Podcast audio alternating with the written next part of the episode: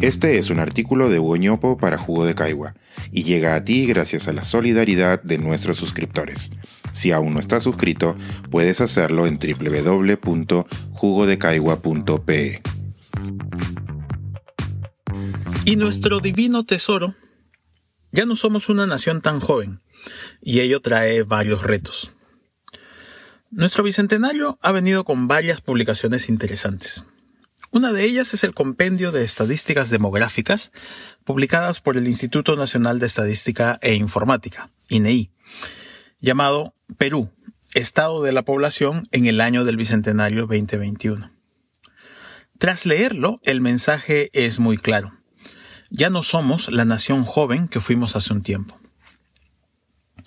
La edad promedio de los peruanos en la década de los 80 era de 24 años. En las décadas previas, los censos registraban muy pocos cambios en la estructura de la población nacional, pero a partir de entonces comenzó un proceso acelerado. Hoy, la edad promedio de los peruanos alcanza los 33 años. Detrás de los cambios en los promedios se esconden varios detalles interesantes.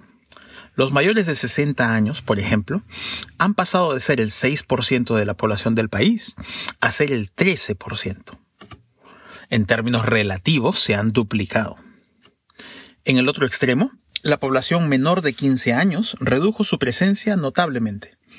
Si en 1981 tales menores conformaban el 41% de la población, hoy son el 25%. Una de las herramientas gráficas fundamentales de los demógrafos es la pirámide poblacional. En ella se ilustra la distribución de una población según edades. A cada grupo de edad corresponde una barra cuya longitud representa el tamaño relativo del grupo. Tradicionalmente, esto se ha llamado pirámide porque los grupos de edades más jóvenes han sido los más abundantes. Aquí viene lo interesante. Como viene sucediendo con gran parte del mundo desarrollado, la, entre comillas, pirámide poblacional del Perú en el 2021 ya no se ve como una pirámide. En algunos segmentos de la población se ve como una campana y en otros como un cilindro. Esta transformación visual en las herramientas de análisis demográfico pudiera parecer anecdótica y menor, pero tiene implicancias mucho más profundas. Una estadística muy vinculada a la distribución de edades de la población es la esperanza de vida al nacer. Aquí los progresos se ven con mayor claridad. Los nacidos en los 80 vinieron a un país con una esperanza de vida de 60 años. Y quienes nacen hoy se espera que vivan 77 años en promedio. Nunca habíamos ganado tanto. Casi dos décadas de vida en medio siglo. Esto se ha conseguido tanto reduciendo la mortalidad de los neonatos como alargando la vida de los adultos mayores. De aquí se desprende que los hogares pobres han sido los más beneficiados. Estas buenas noticias traen también algunos retos que necesitamos discutir. A continuación presentaré cinco. El primero, y el más obvio, es el de la calidad de vida en la vejez. Viviremos más, pero ¿viviremos mejor?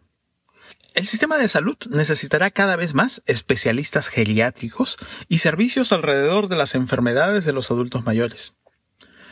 Un pendiente igualmente grande es el de las pensiones.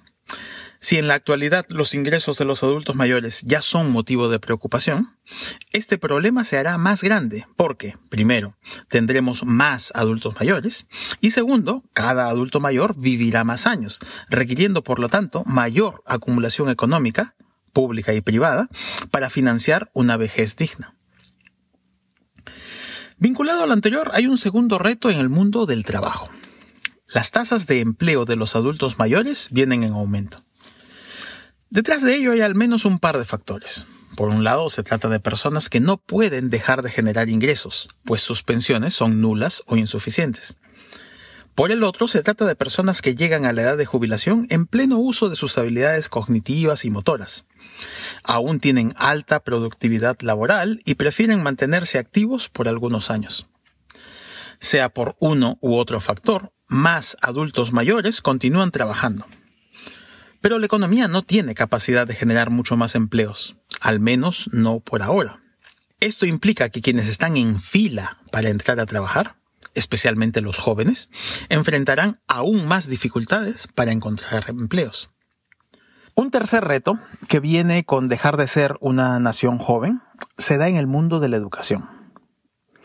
¿Han notado que dentro de las discusiones alrededor de la pandemia el tema educativo no ha sido prioritario? Se puede pensar en múltiples razones, pero aquí traigo una pista adicional. Este ha dejado de ser un problema para muchos hogares. Pensemos en los hogares en los que no hay menores en edad escolar. Para ellos, podríamos decir que la discusión de la vuelta a las aulas puede resultar ajena o poco relevante. Hoy, esos hogares son mayoría, aunque tan solo 20 años atrás constituían cerca del 25%. Por ello, la discusión sobre la vuelta a las aulas necesita enfatizar que este es un problema de todos y no solamente de los hogares con hijos en edad escolar. Otro reto vinculado a nuestra longevidad es la necesidad de contar con sistemas educativos que formen a lo largo de la vida. Ahora que vivimos más y nuestra vida laboral también se prolonga, será más común ver a las personas reconvirtiéndose laboralmente. Por ello, la oferta de programas de especialización profesional se expandirá en los próximos años. Se necesita pensar en un marco regulatorio que fomente tal crecimiento, protegiendo siempre al lado más débil de los mercados, los usuarios. Cierro esta lista de retos con uno sobre la equidad de género. En nuestro bicentenario, la tasa de dependencia ha alcanzado un mínimo histórico. Esta tasa mide el número de personas dependientes que un adulto tiene a su cargo. Los dependientes son tanto los niños y jóvenes como los adultos mayores. Dentro de este grupo, los niños y jóvenes han venido cayendo, pero los adultos mayores están en aumento. De ahora en adelante, la tasa de dependencia va a crecer, impulsada por el aumento de la necesidad de cuidar a los adultos mayores. Y como bien sabemos, dentro de los hogares, esos cuidados son responsabilidad mayoritariamente de las mujeres. Seguramente hay más retos, además de los cinco que aquí presento, y es importante que actuemos sobre ellos. El mundo viene transitando por cambios vertiginosos, y la luz ámbar ya se ha encendido como advertencia. Este es un artículo de Hugo para Jugo de Caigua y llega a ti gracias a la solidaridad de nuestros suscriptores. Si aún no estás suscrito, puedes hacerlo en www.jugodecaigua.pe.